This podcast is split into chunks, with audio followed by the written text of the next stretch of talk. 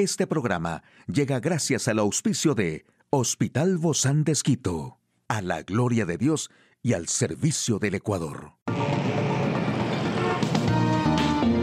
Ciudad Médica, un espacio para tu salud. Hola, ¿qué tal? Qué gusto poder acompañarte. Yo soy Ofelia Díaz de Simbaña en este mundo tan apasionante de la salud.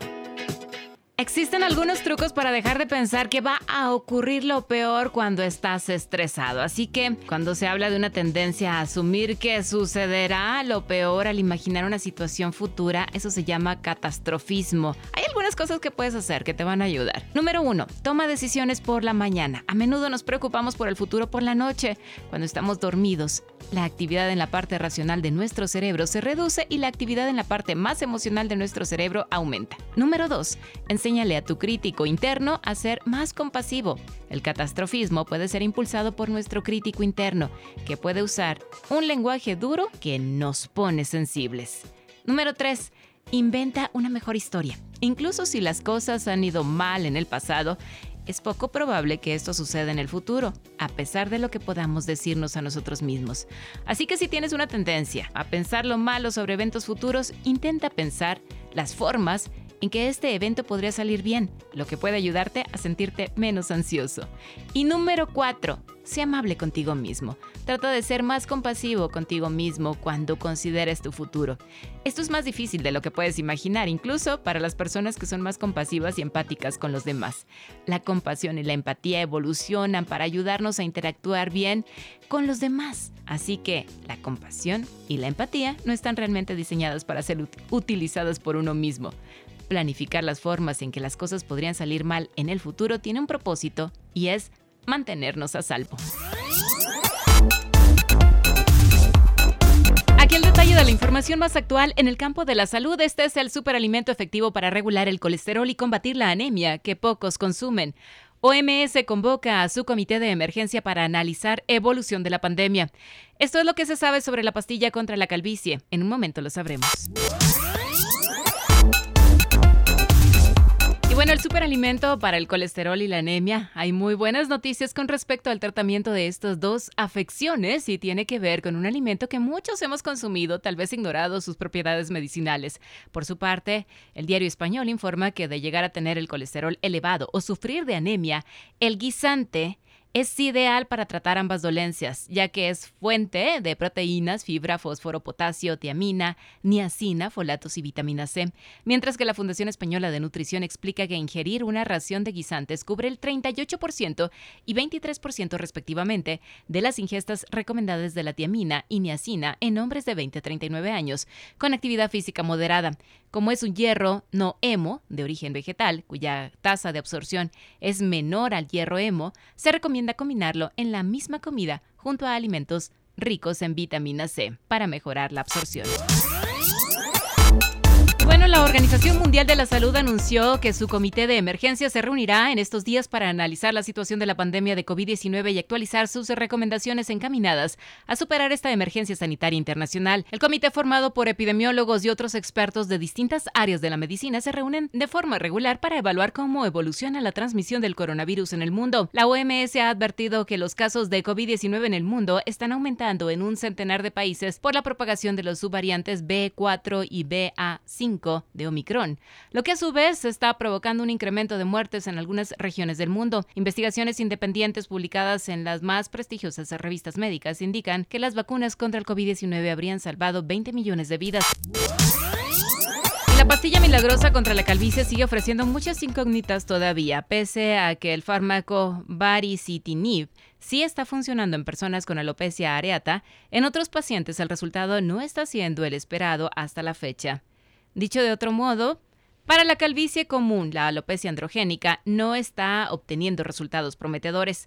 Además, si la pastilla se deja de tomar, el cabello vuelve a caerse de manera repentina. Es un medicamento que está funcionando de manera muy eficaz en los pacientes con alopecia areata. Sin embargo, no es la panacea porque si el individuo deja de tomarlo, los problemas de calvicie vuelven a resurgir. También los dermatólogos han advertido que estos tratamientos no son curativos. Si te tomas este medicamento durante seis meses, no significa que habrás curado de por vida la alopecia. En el momento que dejes de tomarlo, los síntomas vuelven a aparecer rápidamente.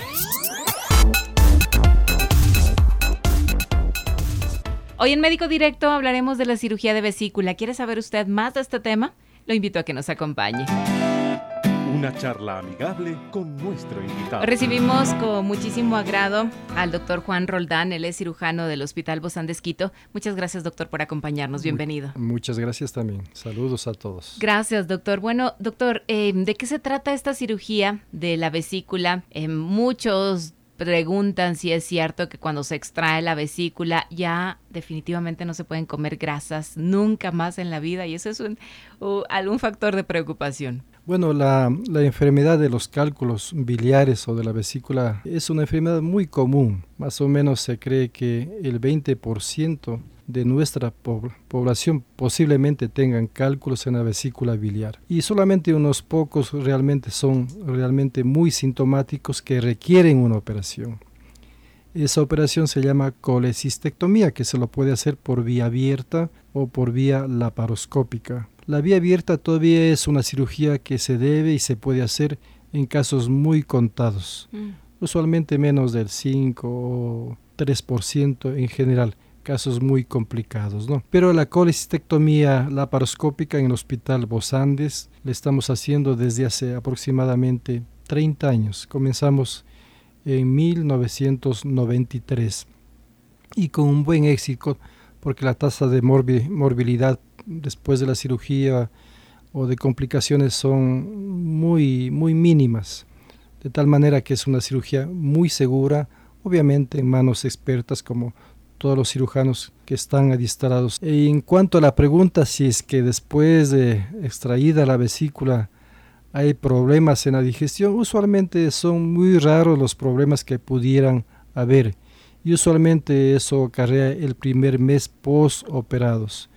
Pero después de aquello el paciente puede comer absolutamente todo, las grasas, puede comer su fritada o lo que sea, pero aproximadamente al mes de la operación. Entonces, la ventaja es, es mayor y no va a haber otra vez mm, cólicos o dolores del abdomen por la vesícula porque ya se extrajo. ¿Cuál es la causa mm, más frecuente por la que se llega a hacer esta cirugía de vesícula? Bueno, yo diría que el 99% de los casos es porque, o 95% de los casos es por la presencia de cálculos en el interior de la vesícula biliar. ¿Y qué hace que se formen esos cálculos? Eh, bueno, hay varios factores que hacen que, que, se formen los cálculos, ¿no? Entonces, o factores predisponentes, como por ejemplo la edad, usualmente más allá de los 40 años, el sexo, el sexo femenino es más proclive a tener cálculos por los estrógenos, que hace que el metabolismo del colesterol en los cálculos se aumente, en la bilis se aumente, la obesidad, etcétera. ¿Son cálculos de grasa, doctor, estos? Mm, son cálculos que se llaman de colesterol la mayor, la mayor parte de las veces, ¿no? Hay otros cálculos que son pigmentados de otra naturaleza, pero estos cálculos de colesterol nada tienen que ver en realidad casi con, con el colesterol de la sangre, ¿no? Y muchos de estos cálculos tienen, tienen un origen, digamos, o, o son parte de una predisposición familiar o genética. Por eso hay ciertas partes en el mundo donde los cálculos de la vesícula mayor vesícula mm, biliar son, son mayores, digamos, ¿no? Entonces, por ejemplo, los hispanos que viven en Estados Unidos tienen mayor tendencia a tener cálculos que los americanos, los caucásicos, ¿no? O hay tribus, los, las tribus Pima, por ejemplo, que tienen muchos cálculos. Y si va a Chile, hay un porcentaje de cálculos en la vesícula eh, biliar muy, muy alta, muy alta. La alimentación juega un papel importante también. Es probable que la alimentación juegue también un papel importante, como el alto consumo de grasas, probablemente. No, pero en general es multifactorial. Factorial. Ahora, eh, cuando operan de la vesícula, ustedes los cirujanos, ¿el hígado llega a trabajar más? No realmente, no, porque la vesícula no es un órgano que produce la bilis. La bilis realmente es producida por el hígado, ¿no? Y sigue produciendo la, misma bilis. Y sigue produciendo la misma cantidad. de bilis. Y la vesícula simplemente es un órgano de almacenamiento de la bilis, ¿no? Entonces, el hecho de extraer la vesícula biliar no afecta en nada al hígado. ¿Qué, qué papel juega aquí la bilis? ¿Qué hace la bilis? La bilis permite la digestión de los alimentos, ¿no? Y sobre todo de las grasas tiene otros papeles importantes, ¿no? Pero básicamente es, es aquello, de tal manera que cuando hay una obstrucción ya del conducto biliar, ahí sí es un problema, porque el paciente se vuelve ictérico, es decir, el color amarillo de los ojos, ¿no? Eso ya es una enfermedad más grave y hay más repercusión. Ahora, ¿qué sucede, Doc? Muchos, y obviamente la mayoría, quiere que todo se desaparezca a través de métodos naturales. ¿Se pueden desaparecer estos cálculos de la vesícula con métodos naturales?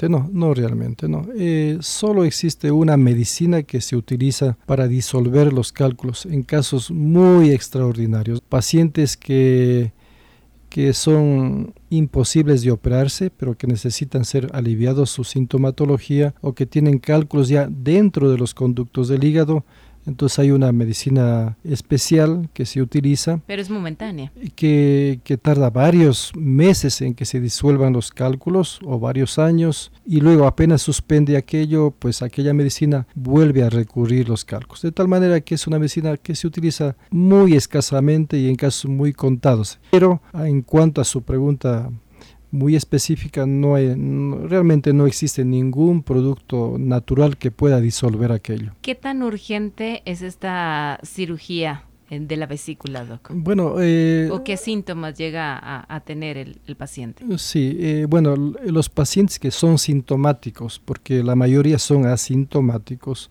recuerde que en este país probablemente un 20% llegarán a tener cálculos en la vesícula biliar ¿Eso qué significa? Que vamos a tener como unos 4 millones o 2 millones y pico de personas en el Ecuador con cálculos. Y si tendríamos que operar a todos aquellos, tendríamos colas, cuadras y cuadras junto a un hospital para, para operarlos. Y entonces, ¿a qué vamos? A que la mayoría de los pacientes que tienen cálculos uh, no requieren cirugía porque no son sintomáticos ahí viene cuáles pacientes hay que o a cuáles pacientes hay que operarles. Hay que operarles a los que tienen síntomas. Mm. Entonces, los síntomas, como usted está preguntando, son dolor básicamente en el sitio de la vesícula, que es en el lado derecho, por debajo de las costillas.